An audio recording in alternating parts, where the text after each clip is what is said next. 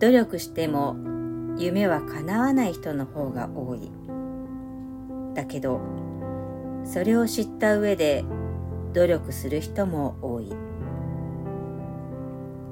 伊藤美穂本名伊藤美穂子。私は伊藤家の次女として埼玉県熊谷市にある南十字病院で生まれました。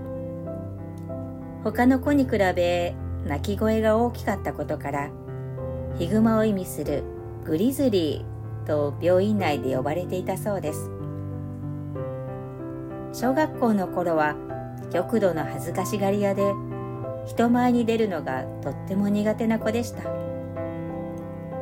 毎朝車で学校へ送ってくれる父はいつも心配そうな顔で「行ってらっしゃい」と言ってくれたのを覚えています。学校では内気な私でしたが家では校長先生のモノマネをしたり自作の歌を歌ったり母にダンスバトルを仕掛けたりと明るい面も持ち合わせていたんです。中学に上がると徐々に友達も増えていきましたがそれでもまだ影の薄い存在だったと思います。みんなより少し毛深かったことからヒグマを意味するグリズリーと呼ばれていました。それから地元の工業高校に進学し製図機械や CAD を使った設計を勉強し将来は父が営むバッテリー工場の手助けができたらと考えていました。しかし高校3年の夏休み家族で劇団四季のオペラ座の怪人を見に行った時全身に稲妻が駆け巡ったんです。これだ。私がやりたいのはこれ。これだこれ。私がやりたいのはこれ。これだ。やりたいのはそうこれこれ。これよこれ。違うそれじゃない。これこれ。そうこれ。そう思ったんです。高校を卒業したらミュージカルの道に進みたい。そう両親に話しました。少し残念そうな顔をした父でしたが美穂子のやりたいことがあるならと了承してくれました。きっと小学生の時に校長先生を演じたり自作の歌を歌ったりダンスしてたのを覚えてくれてたのかな。高校卒業後東京の久米川というところにボロアパートを借りました。昼間はレンタルビデオ店で働き夜はそのお店で借りたミュージカルのビデオを見て勉強。部屋は4畳半と狭かったので踊るのはもっぱら夜中の公園です。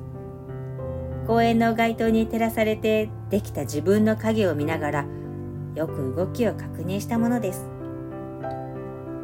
劇団四季のオーディションは年に一度だけ。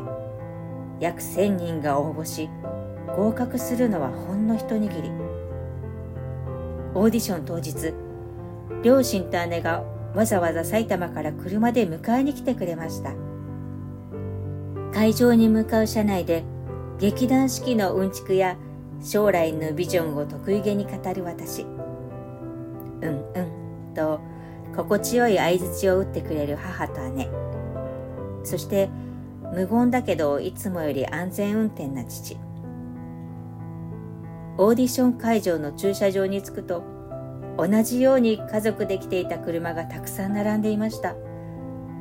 一気に緊張してきた私はさっきまでの得意げな表情を忘れてしまいました。頑張ってねと笑顔で送り出してくれた母と姉。対照的にどこか心配そうな父は「いってらっしゃい」と言ってくれました。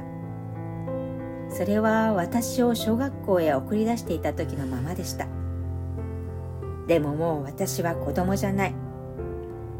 伊藤美穂子から子を取った伊藤美穂としてこの世界で成功をつかんでやるんだ。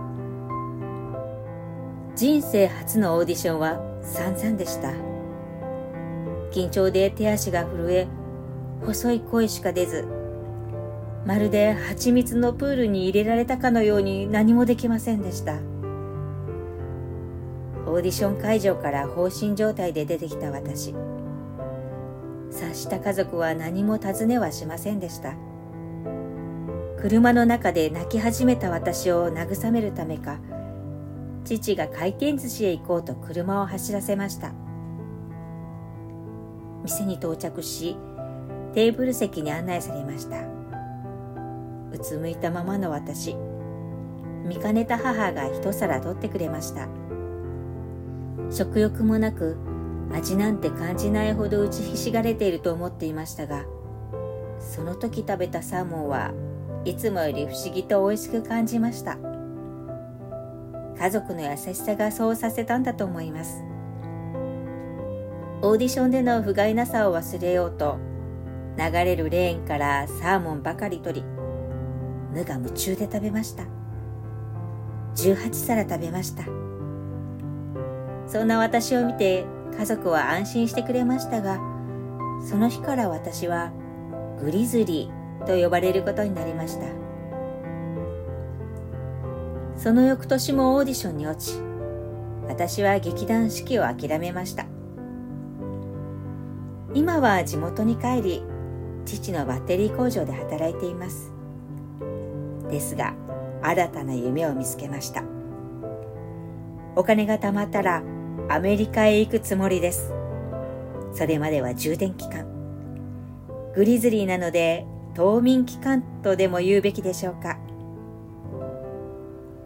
たまに家族みんなで行く回転寿司はあの時と同じく。とっても美味しいです。